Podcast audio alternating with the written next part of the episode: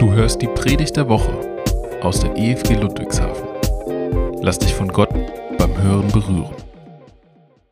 Guten Morgen, liebe Gemeinde. Veränderung ist ein guter Stichpunkt, was Milena gesagt hat. Wir leben in einer Zeit der Veränderung, wo wir ja, uns auf neue Situationen einstellen müssen. So auch jetzt, wo wir uns entschieden haben, diese Trockendockzeiten in der Form, wo wir es überlegt haben, nicht stattfinden zu lassen. Ich habe euch schon vor einiger Zeit ein bisschen in meine Veränderung mit reingenommen. Ich habe ein Zeugnis gegeben, auch hier vorne, wo ich euch gesagt habe, was mich blockiert hat in meinem Glaubensleben, das mich blockiert hat, dass wir die ganze Zeit versucht haben, in der Gemeindeleitung darüber nachzudenken, ja, wer sind die nächsten Ältesten? Was sind die Leute, die die Gemeinde leiten sollen in geistlicher Form?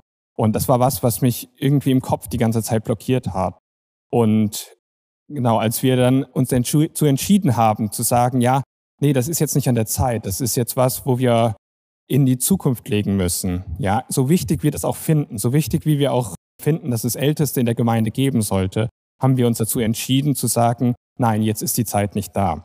Und dann hat bei mir im Kopf sowas angefangen, so angefangen zu rattern, zu denken. Und ich war richtig berührt von Gott. Und da will ich euch ein bisschen mit reinnehmen was mich beschäftigt hat und was dann auch mit der Gemeinde zu tun hat und auch mit dieser Trockendockzeit.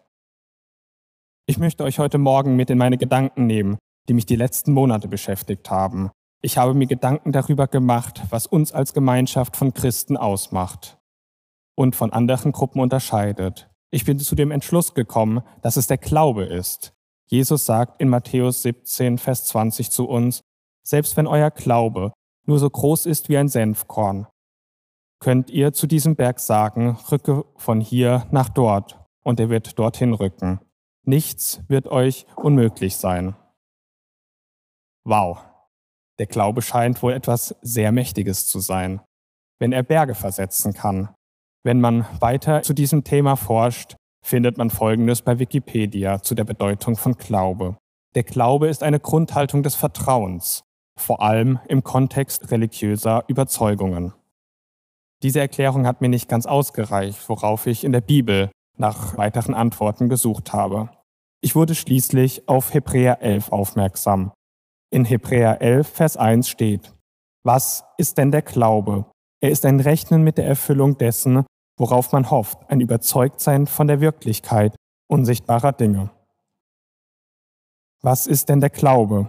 Er ist ein Rechnen mit der Erfüllung dessen, worauf man hofft, und ein Überzeugtsein von der Wirklichkeit unsichtbarer Dinge. Dies war die Beschreibung, die ich gesucht hatte, und meiner Meinung nach müsste diese Erklärung auch bei Wikipedia stehen, denn das passt ziemlich gut zum Glauben. Der Glaube ist das Rechnen mit der Erfüllung, worauf man hofft, und ein Überzeugtsein von der Wirklichkeit unsichtbarer Dinge. Den Glauben kann man nicht mit seinen fünf Sinnen wahrnehmen. Den Glauben kann man nicht hören, den Glauben kann man nicht riechen, den Glauben kann man auch nicht schmecken und den Glauben kann man nicht sehen. Den Glauben kann man auch nicht tasten. Daher ist es auch so schwierig, den Glauben zu erklären. Aber das ist auch das Schöne. Man muss ihn nämlich nicht erklären, sondern man muss nur daran glauben. Als Informatiker ist mir das nun ganz klar. Glaube ist eine Rekursion. Als Rekursion bezeichnet man einen Vorgang, der sich selbst immer wieder aufruft. Glauben kann man nur richtig erklären mit Glauben selber. Es tut mir leid, dass ich das hier nicht weiter ausführen kann, aber eine Rekursion hier zu erklären, würde wohl zu lange dauern. Wenn ihr ja, mehr darüber wissen wollt, könnt ihr mich gerne danach ansprechen. Ihr müsst nur so viel wissen. Um den Glauben zu verstehen, musst du glauben.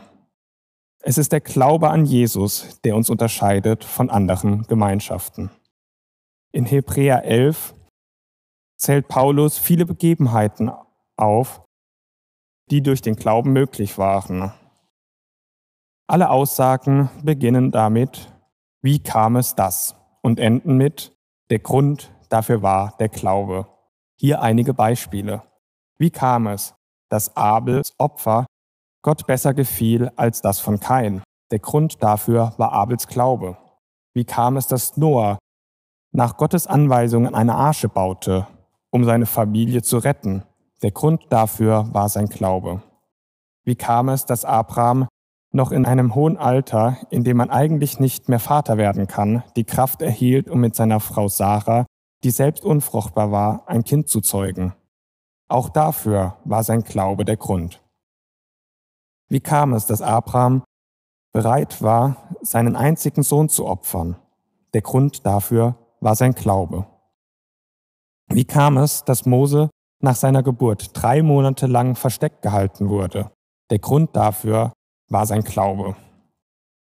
Wie kam es, dass Mose das Passafest einführte? Der Grund dafür war sein Glaube.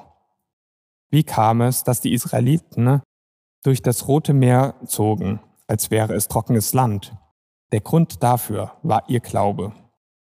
Wie kam es, dass die Mauern von Jericho einstürzten? Der Grund dafür war der Glaube der Israeliten.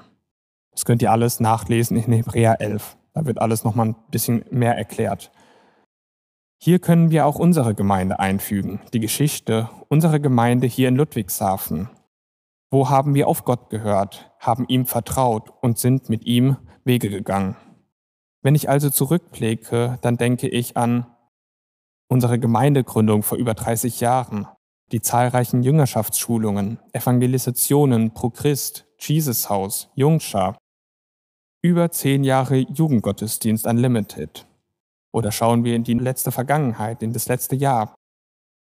Der Jugendkreis mit Marc und Fabienne, der durch ihren Glauben nun richtig wieder aufblüht und neue Teenies erreicht. Der Arbeitskreis Gottesdienst, der in einer schweren Zeit sich neu formiert hat und erfrischend neue Themen in die Gemeinde gebracht hat. Unsere Gemeindeleitung, die sich erst richtig finden musste, trotz Herausforderungen und internen Problemen die Leistung von jedem Einzelnen, der in der Corona-Zeit nicht zuerst an sich gedacht hat, sondern sich für andere investiert hat und so Gemeinschaft auch auf einer anderen Ebene möglich gemacht hat. Bei all diesen Ereignissen ist es erst einmal wichtig herauszufinden, was Gott eigentlich möchte, auch wenn wir in unserer Trockendock-Zeit befinden, ist es wichtig zu wissen, was Gott mit unserer Gemeinde vorhat. Aber wie finde ich das heraus? Die Antwort dafür ist erstmal ganz einfach. Du musst mit Gott reden. Auch wir wollten in der Trockendock-Zeit mit Gebet starten. Nun kommt der Virus uns leider dazwischen und wir möchten die Zeit des Trockendocks verschieben, bis wir uns wieder persönlich treffen können. Aber die geplante Gebetszeit ist trotzdem wichtig oder vielleicht sogar jetzt erst recht wichtig. Die Welt braucht Gebet, vor allem führende Politiker, damit sie weise mit aktuellen Situationen umgehen können. Auch wir als Gemeinde brauchen genau jetzt Gebet. Am Dienstag habe ich in der Gemeindeleitung schon gesagt, dass wir den Termin nicht verschieben, sondern wir verlängern nur die Zeit des Umbaus. Wenn wir nämlich ehrlich sind, hat die Zeit des Umbaus begonnen, als wir wussten, wir machen eine Trockendockzeit. In unseren Köpfen fangen an, die Gedanken sich zu kreisen. Wenn wir wissen, es wird umgebaut, muss es ja auch geplant werden. Um unsere Gedanken zu sortieren, gehen wir zu Gott und beten. Wie genau das funktionieren kann, wird euch Milena später noch erklären. Ein Punkt möchte ich aber schon vorwegnehmen. Zum Gebet gehört nicht nur, dass ich rede, sondern auch, dass Gott redet. Wir müssen Gott zuhören, was er zu sagen hat, denn Gott kann ganz unterschiedlich sprechen. Dies haben wir erst in der Predigt von Johanna und Simon gehört. Mein erster Punkt. Auf Gott hören. Wenn wir auf Gott hören, mag das vielleicht auch manchmal absurd wirken. Wie hat sich wohl Mose gefühlt, als er das Rote Meer teilte? Oder Abraham, als er seinen Sohn opfern sollte? Deswegen möchte ich euch herausfordern, auch mal umzudenken und Gott somit Raum zur Veränderung zu geben. Das Passafest, was Mose eingeführt hat, gab es vorher auch noch nicht. Aber es war ganz klar, dass Mose Blut an die Türpfosten schmieren sollte und so das Passafest einführte. Ich möchte damit sagen, dass jede Veränderung irgendwo einen Anfang hat und wir müssen Gott nur vertrauen, damit kommen wir zu meinem zweiten Punkt. Auf Gott vertrauen.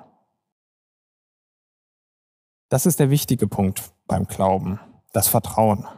Wir lassen uns ganz auf Gott ein und können uns sicher sein, dass wir nie tiefer fallen können als in seine Arme. Wenn wir als Gemeinde Schritte gehen, die Gott gezeigt oder gesagt hat, dann wird daraus etwas Wunderbares entstehen. Dann wird die Geschichte neu geschrieben und sie wird weitergeschrieben. Und das heißt, der Grund dafür war der Glaube der Gemeinde Ludwigshafen. Wir alle haben Gott vertraut und vertrauen auch immer noch auf Gott. In Hebräer 11, Vers 13a steht, Sie alle, von denen wir jetzt gesprochen haben, haben Gott bis zu ihrem Tod vertraut, obwohl das, was er ihnen zugesagt hatte, dann noch nicht eingetroffen war.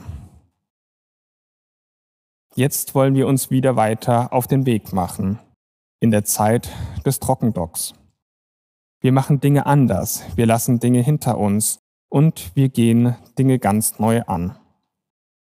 Nur durch unseren Glauben an Gott wird das möglich sein. Was haben Menschen, wie sie durch ihren Glauben nicht alles zustande gebracht? Hebräer 11, Vers 33. Glauben tun wir nicht wegen der Anerkennung, aber trotzdem möchte Gott das würdigen. Denn ihnen allen stellt Gott aufgrund ihres Glaubens ein gutes Zeugnis aus. Und doch hatten sie die endgültige Erfüllung dessen, was er ihnen zugesagt hat, nicht erlebt. Hebräer 11, Vers 39. Wenn wir Gott vertrauen, dann steht er bis zum Ende hinter uns. Auch wir wissen nicht, ob diese Erfüllung, von der hier gesprochen wird, überhaupt noch erleben. Aber darum geht es beim Glauben nicht. Denn was ist der Glaube?